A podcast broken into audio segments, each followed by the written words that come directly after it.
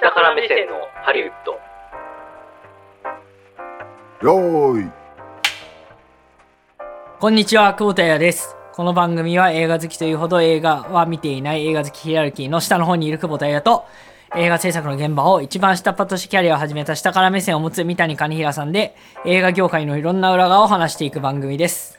こんにちは、こんばんは、三谷兼平です。よろしくお願いします。はい、よろしく今年もよろしくお願いします。今年もよろしくお願いねします。あ、これでも2000、一発目になるの収録はね、あのーでも配出る信のはもはうでも2回先目週でしすてねる。からね。まあそうですね。そうさよだからでございます。いやいやいや、よろしくお願いします。ことよろです。2024年、翻訳です。そう言ってましたね。予告されてましたね。はい、予告うん翻訳です。そうですね。ままああ、予告されてるね。もう生まれた時から予告されて るから。今年が翻訳っていう。そうでね、変わらないですからうねん、基本的にはね。うん。いやでもね、あの、36も多分翻訳な気がしますね。そんなにショー象トタームで来る来ないでしょ。年男翻訳みたいなえ、来ないで話しがょ。。マジっすか、うん。いや、そんなに短い期間の来ないよ。あ、そうかな。うん。あ、そうか、25歳か。 20、そうか、25? 25,42,61か。そうか、そうか。あ、女性が37になるときに、そうだ、翻訳か。 25で来るんだ。あ25できます、男性は。 25、2008年うん。え、てか、こんなん決まってるってやばくないですかなんか。決まっ嘘じゃん、絶対。でも、嘘に決まってんじゃいんやでもねそんななん か、多分5人ぐらい俺聞いたの。はい年末年始。は翻訳ってなんかありましたって。あ、うん。みんななんかあったって言うんだよね。ええなんいか、や、そんな親ね。親が亡くなったりとか、うん。なんか離婚したりとか、なんかまあ、何かしらか、ね、そうい金う。持ち逃げされてたりとか、ああ、それはちょっと辛いな。店潰したりとか、そうなんですね。でもなんか考え方、あれってなんか考え方うん。なんか別にもあって、うん。翻訳とかそういう役年で、うんその自分にについてる汚れを落とすみたいなうん、うん、うん、うん。なんかそういうだから、汚れを落とすから別に悪いことが起きなきゃいけないわけではないですよね。だからうんどう、あれですよねあの見方次第です ねよかったっていう、いやいやいや、まあまあま あ、確かに。あの、コップ半分水があるっていうのかね、そうないっていうのかね。半分取られたなの変わかってきますけど。そうですね。もう半分入れられるなのかそうですね。半分あるじゃんっていうう、ん。まあそんなね、あの、データに基づくか基づかないかわからない話もありつつ、今回はデータの話をいろいろしたいと。おおいうこと強で引だ ね強引だ2024強引ですね、これね、なかなか。あはい。我ながらちょっと思ってしまいましたけれど も。はい。あの、まあ去年ね、えっ、と、2023年の、まあ、あの、各種統計情報がだんだん出始めていて、あの、まだ速報値ではあるんですけれども、まあ、ちょっとそれの話と、あとは去年実はそのストライキがあった影響で、うんまあ、ネットフリックスさんの方がですね、ネットフリックスさんだって、 Netflix 別さにん特に付き合いがあるわけではないんですけれども、あの、スネッポトンフリサーッドク来ス、 たついに。ででーんってやつ。ででんってね。ででん来たいやいやいやいやあの、まだ来てないんですけれども、うんあの、来てねまあもしなんかあればね、全 然。来てね話聞く分には全然ね。来てや聞きたいですから。はい。 話聞くのにあの偉そうだな。確かに下から目線なはずなのに。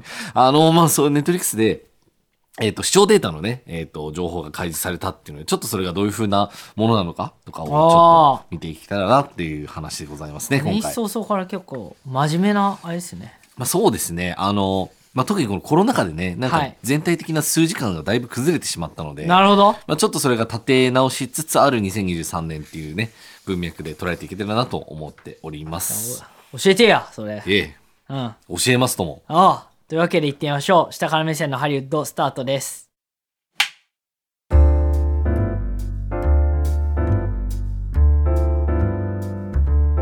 はい、というわけで、はい。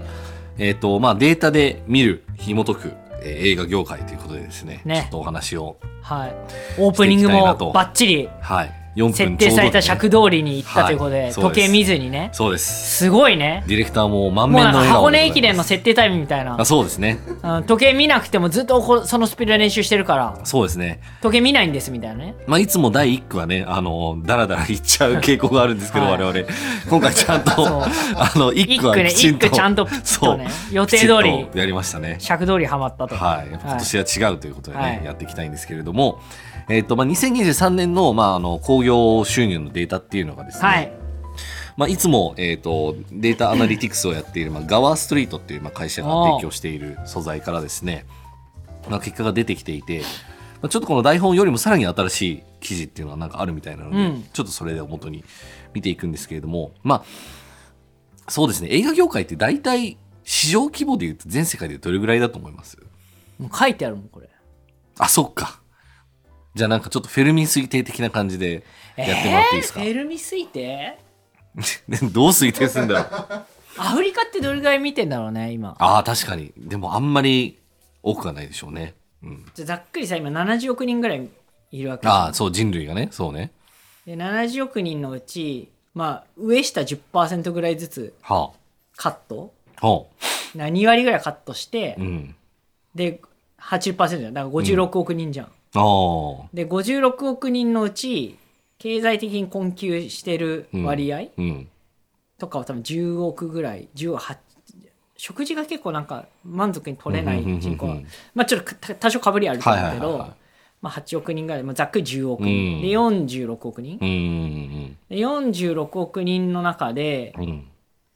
どれぐらいでしょうね映画映画を、まあ、年1回見うんうるんうん。鳴らしてね。人たちうん。がどれぐらいいるかですよね。そうですね。でいうとうん。まあでも何を参考にしたいんだろうなう、ん。例えばだけどね、うんテレビとかそういう視聴率で言った時うにん今10、10スーパーだよね大体、まあそうですね。確かに。視聴率ベースで考えうるん、と視。聴率ベースコンスタントにうんで、ね 10, 10切ってるところ多いけど、うんうん。はい。だから多少甘めに見て、うんまあ仮に10%うん。で4.6億人じゃんうんうんうんうでん。 4.6億人の2000円とかになるのか、はあはあはあ映画館って他アメリカとかだともっと高いんだけどそうね。チケットがいくらぐらいかにもよりますけどね。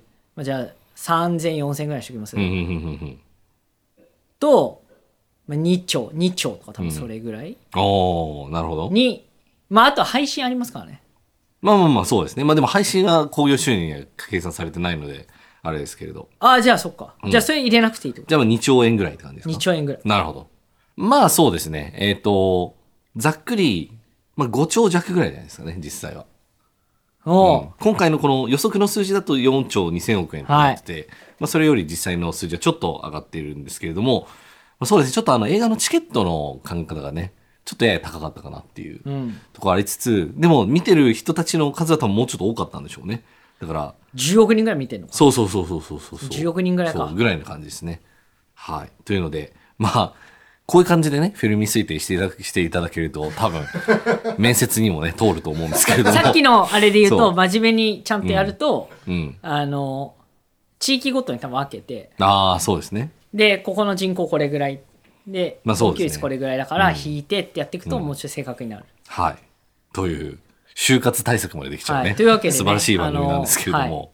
はい鬼のようにんケーススタディ をやらされてきてまあ、やらされてきてね。そうですよね。そうそうそうそう。なので、えっ、と、まあ、えっ、と、339億ドルなのかなそう。ぐらいになるんお大です。谷さん何人分です かそうですね。大谷さんもまたすごいことになってあれますこけれ、れども。ね、年間だから、うんそっまかあちょっともうね、僕もう大きな数字、あんま扱ったことないんで、ちょっとなんとだからもお。大谷さん あれなん4ですけれども500人450人分ぐらいだねそうね。 逆に言うと大谷さんがそのうちのひ一人分って考えるとすごいとんでもないいですよね。いやいやいや、すごいことなんですけとれども。んでもないそう。まあでもそれがまあ何を意味するのかっていうところで、まあまずはまあ前年比、2022年比で言うと、えっ、とまあ約31%ぐらい増とうんいうことになるんですけれども、でこれパッと見すごいことですよね。うんでも、まあもうちょっと長い歴史のその文脈で見てみると、まあ2020から2022、3ぐらいまでは、まあずっとパンデミックがありましたと。まあコロナ禍でねそれこそ映画館なんて、うんうん密だから行けませんよっていう状況があった中で、まあ、回復傾向にあるっていうのはまあ間違いないんですけれども、それでも、その前の2017から19、うんあるいはその15から19のその平均値、えーから考えると、実はまだ15%減という形になってます。へえうんでも、まあ、15%減のところまで回復してきてるともまあ言えるっていう状態ですね。そう。で、えっ、と、まあ、来年の一応予測もちょっと立っていて、来年はその今年ほど、えー、工業はいかないだろうというふうに言われてます。それは、どんな理由がありそうでしょうかこれはもお、は簡単ですよ。お、なんですかストライキですよ。お、素晴らしいですね。これは正解でございますね。あの、まあ、台本にも書いてあるかもしれないんですけれども、そういやいやいやいやまあ、ちょっとこのデキレース的なね、うんクイズは、はい。フェルミン推定のとこだけは、まあ、リアルというふうに考えていただけるんですけれども、 いやいやいやいや、これはね、そうなんですよ。だから、えっ、と、まあ、今年、あ、去年か、その半年分ぐらいストライキがあったせいで、まあ、その映画の公開スケジュールっていうのが非常に、まあ、崩れてしまったということで、もともと、今年公開されるはずの映画が、まあ、出来上がらないとか、えーいうこともあって、今年公開されるもの、はずのものが、さらにその次の年、25年に、えー公開されるといった、まあ、影響があって、えーここはですね、実はさらに下がっていくんじゃないかというふうに言われております。うんうん、そうなんですね。で、まあ、あの、個別の作品で見ていくと、えっ、と、今年、今年じゃない、もうつい今年って言っちゃうんですけどね、あの、去年、うん。まあ、トップ3の映画っていうのがまあありまして、えーこれが、何でしたっけコーツさん。テネットテネット。そう、テネットはもうちょっと前ですね。テネットもうちょっ と。あれですよ。オッペンハイマそうそうそうそうそー、う、えっ、と、バービー、そうですね。あとあれですよ。はい。えっ、と、ゴジラ対コングですよ。ゴジラ対コングは惜しいですね。じゃああれだ、あの、うんあれだ。呪術廻戦だ。そ うですね。呪術廻戦も、まあ、それなりには良かったかもしれないんですけれども、あれだスーパーマリオださようでございます。ほら我々が祝った。ほら、ねスーパーマリ。オ俺がめちゃめちゃ過小評価して。過小評価して。ねそう。京都から訴えられ た。嘘ですよ。まあ、そんな事実はないんですけれども、そう。バービーと、えーマリオブラザーズのその映画すごと、いあとオッペンハイマーなんですよね。でも逆に言うとそれだけっちゃだけなんです。すごく、そのめっちゃ大きかった映画っていうとね。そうや、そういうのがあるから夢があるんだろうな。いや、そうなんですよ。そう。こう、すごい、すごいアーチを描く。そうそうそうそうそう。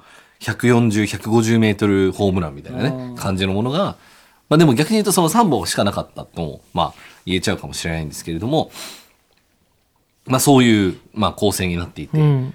で、ここで特筆するべきなのが、実はこの3つの作品って、えっ、と、ワーナー、ユニバーサル、ユニバーサルなんですね。おということはですね、この、これまでのトレンドの中でずっと最強だったディズニーがですね、実は今年はそんなに、2023年はそんなに、まあ、活躍しなかったことになるんですよ。どうしちゃったのそう。サブスクの方に、サブスク頑張りすぎた。そう、それもあるし、あの、出した劇場映画がですね、そんなにヒットしなかったっていう、まあちょっと、まあ残念な大丈夫そんなこと言結っ果が出てきちゃったんですて。よね。大丈夫そんなこと言って。怒られない。いや、えっ、ー、と、怒ヒッられるトして、ヒットしてるよちょっとみたいな。うんと、ちょっとずつヒットしてるよ。まあまあ、ちょっとずつね、そうです ね。でもまあ、一番、一番の目玉作品だったのが、まあ、えっ、と、ガーディアンズ・オブ・ギャラクシー、ああはい。 3本目だったんですけど、それがちょっとビリオン行ってほしかったけど、行かなかったみたいな。へとかえ。まあ、リトル・マーメイドとかね。ああ、リトル・マーメイドね。そうはあガーディアンズ・オブ・ギャラクシーは845ミリオン。い。うん。えー、リトル・マーメイドは569ミリオンとかですね。んあとは、えっ、と、えードキュメンタルじゃなくて、エレメンタルですね。ああ、エレ、そう。エレメンタル、エレメンツじゃなくて。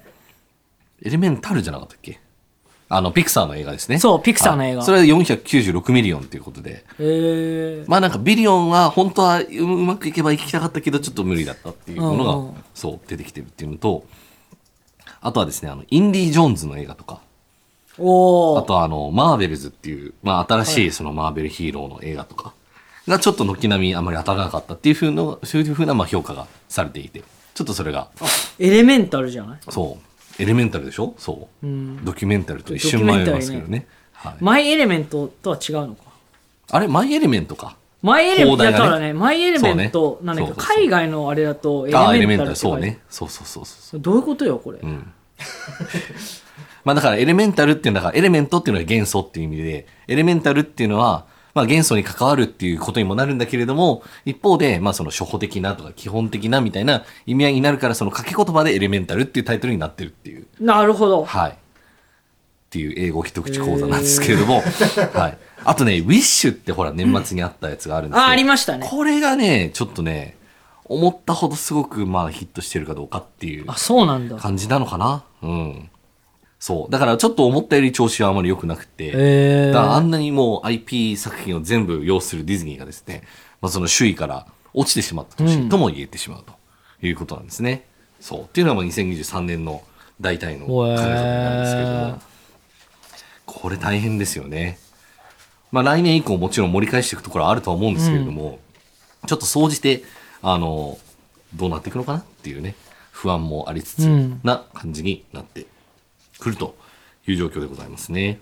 うーん。はいうん。っていうのはまあその今年の、今年のじゃない、去年のえっと、映画のトレンドの話だったんですけれども、えっと、続けていきたいのがですね、ネットフリックスですね。これおもー、えー非常に大きな話題にはなったんですが、まあ、初めて、あの、視聴データを、まあ、ちゃんとしっかりと開示しようということで、まあ、今年、えーそれを出してきたんですけれども。これ、ストの、あれですね。そうなんです。これはですね、えっ、と、まあ、そうですね、まあ、その9月下旬ぐらいにですね、まあ、ストーンストライキが集結したタイミング、えっ、と、で、まあ、その脚本家協会と、えっ、と、全米映画テレビ制作者協会の、まあ、その取り決めで、えっ、と、まあ、視聴データをもとに、もうちゃんといろいろ契約の内容だったりとか、ちゃんと交渉できるようにっていうことで、えっ、と、そのストライキの結果、まあ、ネットフリックス側が渋々折れて、ということで、まあ、成立している話になってるんですけれども、これ、あの、蓋を開けてみるとですね、なかなか面白いんですけれども、まあ、その全世界とか、まあ、その地域ごとに、まあ、例えばその映画とかテレビとか、それぞれの区切りで、全部で何時間うん。視聴されたかみたいなものがこう出てくると。で、例えば、まあ、今年の一番最近のところの統計で言うと、えっ、と、例えばですね、一番見られた、まあ、レベルムーンっていう、まあ、映画があるんですけれどうーもん、えっ、と、これがですね、7700万時間再生されましたよ、みたいな。うん。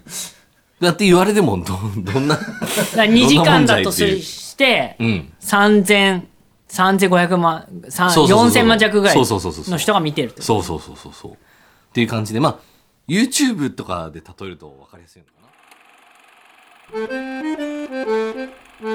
下から目線のハリウッド3500万、さんそうそうそうそう4000万弱ぐらいそうそうそうそうそうの人が見てるってことそうそうそうそうそう。っていう感じで、まあ、YouTube とかで例えると分かりやすいのかな。まあ、YouTube でね、3000万再生って言ったら相当すごいよ、そんなのもですよね。なので、まあそういったところもあって、だからまあ見見る人はやっぱたくさんいるんですけれども、うん。ただまあこれがだからどういう形でこれから全体の物差しになっていって、うんじゃあど、どの数字を達成したらすごくって、どれを達成したらすごくないのかっていう、そこの物差しがね、これからちょっとずつできてくる流れになってくるんだろうなっていうのは一つあるのと、うんあとは、ネットフリックスって今あの、広告入りネットフリックスみたいなのが、う。700いくらとか。そうそうそうそうそう、出てくるんですけれどもそれを、まあ、やっていく中でも、まあ、視聴時間って当然ね、うん。広告主側からするといやじゃあいくら見られてんじゃっていうことが、まあ、あるので、うんまあ、それを展開する上で、まあ、どの道こういう情報を多分出すだろうからだったら出してあげてもいいんじゃないのっていうちょっとこの戦略的なタイミングもあるのかなっていう気がしております、個人的には。なので、あの、まあ、オーディオブックとしてですね、ネットフリックスに広告を出すってなった時に、ぜひ、どういう風になってるかっていうのを教えていただければいいなって思うんですけれども。絶対高いでしょ。高そうですけど ね。まあね。うん。でもなんか、メジャーリーグ2の前にちょっと下張りの広告が出るとか、なんかそういうような感そじれで下ね。張りとして広告出す じゃん。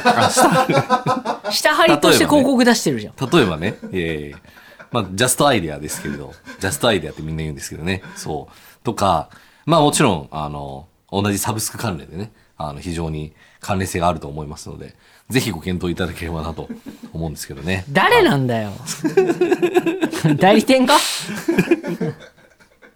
そう。いや、なのでね、この情報が、だから、これをどう解釈して、どういうふうに理解するかっていうのが、まあ、これからはうん課題になってくるんだろうなっていうところで、でも非常に一般の人たちでも見れるっていうね、感じになってるのが面白いのと、あとこのリスト自体を、これ、Excel でダウンロードとかできたりするんですよ。え、すごい。そう。だからなんか Excel フォルダがそのままダウンロードされて、で、そのまっすぐにそれぞれ何の作品が、どこの国で何時間とか。すごい、あれだね、あの、総務省統計資料みたいな。あ、そうそうそうそうそう。ね、の総務 .go.jp だね。そう。それの、えっ、と、まあその番組を誰が見たかっていう、そういう番っていうことですよね。そう。だから非常にこれも面白い展開だなっていうのと、まあ今後に非常に生きてくる話なんじゃないかなという気がしております。でも、はい。開示せよって、カロリーは開示しなかったね。そうね。うん。だなんか、これまでって、まあ、ストリーミングサービス側がデータを開示しないって固くなにやってきて、で、まあ、その中でいろんな契約交渉の条件とかを、まあ、勝手にこう、ある種決めてたみたいな部分はあるんですよね。何の物差しもなくというか。だから、まあ、あの、買い手市場といいますか。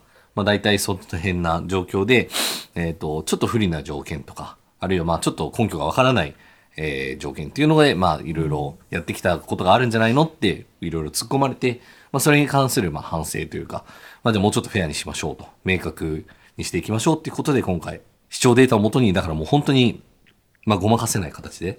だ例えばなんか、せっかくものすごいお金と予算をかけて、まあ、作った番組が、まあ、ネットリックス上で、じゃあストリーミングの全体で、じゃあ100位とか200位とか500位とか、んそういう露骨な数字が出るのがやっぱりちょっと怖いですよね。悲しいで。うん、出してしまうがゆえに、だからもう本当に、激滑ったっていうのがも滑うったっていうの数も字で出るわけでしょ。。そうう。まさにそうなんですよ。そう。だからオリコンのあれと同じだよね。何枚みたいな。そう。で、だからそれが、オリコンだったら例えばトップ何十みたいな形で済んでたものがある100ってなってたものが、そのロングテール側の数字まで見えちゃうっていう。やばいね。そう。だからそれはちょっとね、え、じゃあ、じゃあいやメジャーリーグ2もどれぐらい再生したかわかるああ、もうもしラインナップが入ってればあるんじゃない毎で日すかね。再生しなきゃダメじゃん。まあそうですね。まあ毎日やってても、まあ追いつかない部分はあるかもしれないですけど、そうですね。うん。毎日再生しても、1000時間いかない。いや、そうそうそう、ほんとね。いや、でも例えば今週の、えっ、と、トップ10のその映画で言うと、例えばプリティウーマンとかめっちゃ見られてるらしいですね。へえ。そうだから名作だ。名作。そう。これも1660万時間再名生作は強いよね。そう、うんいやだからね、名作を作るべきなんですよ。何回も見る人いるもんね当然の話なんですけど。当然の話だそようね。名作を作るべきなんですよ。もう本当にそうそんなことを言うコンサル会社出てきたら本当ぶち殺す よね。絶対金払わないよ。知ってるよ、それ。以上より、知ってるよ、そんなの。 以上より、ね、その時代に合いつつ、かつ普遍的な作品をうるせえよ。作ることに注力するべきなんうですって。るせえよ。お前が作れ。はい、ではコンサル料5000万円いただきますみたいな。本当許されないよ、そんなの。いや、そうなんですよ。だから本当にいい作品を作れば価値が毀損されないわけですよね。だから、この、さらにこの全体の7位で言うと、トップガンマーヴェリックとか入ってるんですよ。でやっぱトップガンマーヴェリックもこれから、ね、もう2年前に出た作品ですけれども、まだまだこれから、視聴も、まあ多分売り上げもこれから立てていくだろうと。いうふうに思うんですよね。ちょっと待って、さっきの本当に言われる可能性ありそうだから、本当に、本当にそんなこと絶対言わないでほしいよいね。や、本当そうです よね。みんな思ってるからねいやいやいやそうそうそうそうそう。いや、でもそれで言うと、ちょっと関連する話で、だから、いい作品だけ、こう、しばらくレンタルして、それを映画館にかければ、売れるんじゃないのっていう、本来、みんな考えることが成立するはずなんですけど、でも、そういう2番館みたいなものとか、そういうアートハウス系の映画館、まあ、そういうちっちゃめのね、映画館ってなんか、なんか成立しないんですよね。それって不思議ですよね。え、どういうことだから要は、ね、名作映画を作るっていうことが是なんだったとしたら、うんこれまで作られた名作映画をただ上映するっていう、なんかサービスなり場所があれば、うん。それって儲かるはずじゃないですか。うん。だから例えば、バックトゥーザフューチャーやりますっつったら、みんな見に来るんですけど、んそういう作品だけをこう並べて上映するような映画館みたいなものってこれまでできては消えみたいな感じなんですけど、それってちょっと不思議ですよねっていう話。多分、うん。映画館では別に見たくないんじゃないあ、そうなんですか。家で見たいんですか。家で見たいんじゃないああ、なるほどね。わかりました。うん。いや例えばよ例えば「トイ・ストーリー」とか、うん。例えば子供がいて、うこんうやってやった時に自分が知ってるからさ、うん。見せても大丈夫とかっていうのはあるじゃない。っはいはいはい。た時に見せ面白いって言われてるけど、うん見せていいか自分では判断つかないうん。よりもこれなんか絵本のロジックと同じだけどさほうほうほ自分が見たことあってこれ教育上全然大丈夫だっう。なるほどね。ていうものは、うんめちゃめちゃヘビロテするじゃん多分。はい。でそれ映画館まで行ってみたいかって多分違うじゃん映画館だったらやっぱりその今流行りのさはなそういうの見たいじゃん戦隊ものは分かんないけど年齢によって違うよ、あ。はいはいはいはいはい。ってなるとやっぱそのシチュエーションっていうかオケ場所とかあれによって、うん。こうニーズ違うんじゃないまあ、そうか。じゃあ、名作だけを逆に取り上げて、ストリーミングサービスを作ればいいんじゃないですか。あそれはねあるかなありそうですよね。なんかねありそうだけどう。うん。なんかその他のサービス例えばうんまあネットフリックスとか、いや他のいわゆるさストリームサブスク系のサービスうん。に勝つ要素ないよね勝つっていうかそのああ、まあね。うん、だって別に、まあ、結構な割合入ってるわけじゃん、はいでそのサブスクの中でこう管理する仕組みができたりとか、うん統廃合とか、まあ、そのし選別が行われてる中で、うん。その名作だけ流しますって、うん。ちょっとそれだけだと当たるイメージないね、まあ、そうなんだよな。なんかな。名作ってなんかちょっと古臭いようなイメージもね、ちょっと下手したらあるじゃないですか。補助線引いてくれたらあると思そうですね。うんうんそれ、いいですね。う、うん、いいなんかビそジネスなんじゃのないですか解説してくれるみたいなあ、そうですね。淀川長春みたいな人がね。そうそうそうそうそうそうそういうんだったらそうですね。その価値あるかなって思うけど、うん。あとなんか最近、まあなんかその、ストリーミングからこぼれてる作品がね、どうしても多いっていうのはあるんですよね。うんだから、この作品見たいなっつって、ツタヤでしか見られないみたいな。下手したらツタヤでも借りられないみたいな時があって、そしたらもうそれって消えてっちゃうじゃないですか。あだから単管だったらあるかなって思う、うんなんかそのビレ版みたいな、あ、ビレ版ね。うんだからその店やってる人がん映画館やってる人がめちゃめちゃ熱量高くて、うん。これめっちゃいいからすげえ昔のやつだけど上映します3日で3日間だけみたいな、うん。そしたら、その映画館のファンが増えると思まあそうですね。う、うん、だから映確か画館のファンが増えて結果なんかなんて言うんだろうこうそのなんていうのこう名作みたいのがこうんう世の中に結構流れるというか、にうん。なんかそれはあるかなって思うね、まあ確かにね、うんそうですよねそう最近伝え閉店しまくってますねってあるんですけどだってツタヤだっていやーレンタルあれじゃんレンタルしなくていいじゃんレンタルする必要性が結構落ちてるじゃんまあねうんでもあの仮にもし潰れなきゃいけなくなった時にその二足三門になった DVD を全部買い取って 新しくビジネスするとかできそうですけどねなんかねわかんないですけどなんかね えいやーもったいない気がしますけどねほんとねだからなんか今の昔で言うさなんかファミコンみたいなやつあるじゃんああーはいあれぐらいになったらあるんじゃんああそうですねなんかこうすげえ経ったからこそいいみたいな、そうそうそうそうそうそうそだから1993ううん年4年ぐらいまでね多うん分もっと前か、あ1990年代前半まで、うんだけど20年経ってちょうどいいというか、まほあらそうですねあの、映るんですとかもさ、ああ、そう。最近流行ってるじゃないですか。それがやっぱ来るのも同じだよね、多あ分。こう、その、なんていうのかな、レトロな感じとか、アナログな感そうじそうそうそうそう。がいいっていう。そう。いや、だから、その、買い取って、ちょっと待って、気象になったところで、放つみたい な。まあ、レコードとかね。で、それやってる人いたら多分今頃、多少儲かってると思うんですけど。なレコードとかまさにそうだよねえ。そうそうそうそう、うんまさに今名盤みたいな。のね。そう、なってるからね。だからそういうやつあるんじゃない、うん。いや、そう、だから、そういうこともね、考えていきたい2024年なんですけれども、はい。えーそんな感じでデータの話ということでね、一応、えーやってまいりました。終わり 終わりかまあそうですね。そうですね。ぼちぼちね。ぼちぼち、ち終われと。締めていければいいのかなっていう感じであそうございますけれども。はい。まあ要は、えっ、と、だから去年の興行収入って、まあ、回復傾向であるけど、まだ、その、コロナ前の水準まで戻ってないよ。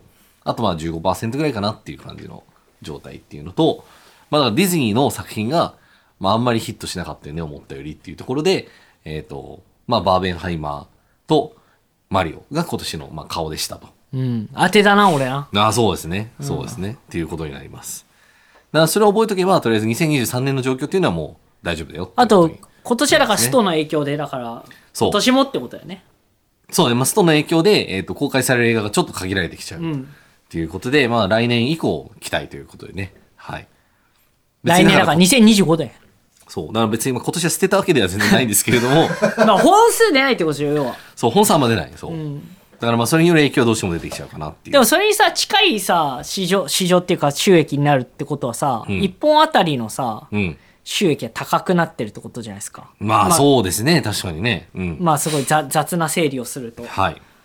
てことは2025年以降のポテンシャルはまあ、まだあると言えそうですよあるんね。じうん、いや、不思議ですよね。この、出来上がって120年以上経つ、まあ、ビジネスモデルで、まだずっと過去最高値というか、まあ、一番ね、最高売り上げを、2019年までずっと更新してきたっうん。ていう世界なので、まだ映画ってまだいけるのかなっていう、まだ全然終わってないなっていう感じがするのがいいですね。非常にね。うん。まだだって、アプローチできてない人がいるでしょ。うん。リーチがそ届う、いてしない。きれて、そう、んしきれてないからね。そう。だからちょっとみんな、映画見ようぜ、今 年もね。っていう話です。映画見ればね、はいあの、よりうん。面白い作品も出やすくなりますから。そう。だって年に1本映画見る人は2本見るだけで、1本増やすだけで、多分興行市場ってまたね、めっちゃ増えたりとかする可能性もあるんで。なんですか、これ、映画なんとか協会の PR 案件ですけど 映画の番組ですけどとね。いうわけでね、ははいい、あの、提供を受けてる風の感じでございましたけれども、はい、あの、我々のデータで紐解く映画業界という話でございまなるしほたど。。はい。はい。えーではエンディングに参りましょう。えーポッドキャストをお聞きの方は番組登録をお願いします。えー番組へのお便り感想は、ポッドキャストの概要欄と番組公式 X からお便りのフォームの案内が出ています。番組 X は、下から目線のハリウッドもしくはアットマークシャーリで検索してください。えーフォローもね、何卒お願いいたします。また、えー番組のハッシュタグ、ハッシュタグ下張りでコメントをお寄せ下張りください。うん下張りね。下くりとかね、この前やりましたけれども。もう、もう使っちゃダメです。もうそうですね。封印しましょう。うん、そう。はい。もう、もう滝くりも全部ダメです。 まあ絶対使わそれ絶対使わないまであくそれだはさい滝川さんが決めることかもしれ絶な対いです使けわど。絶対使わないでください。はいはい、というわけで次回もお楽しみにお相手は久保田彩とみたいに金平でした。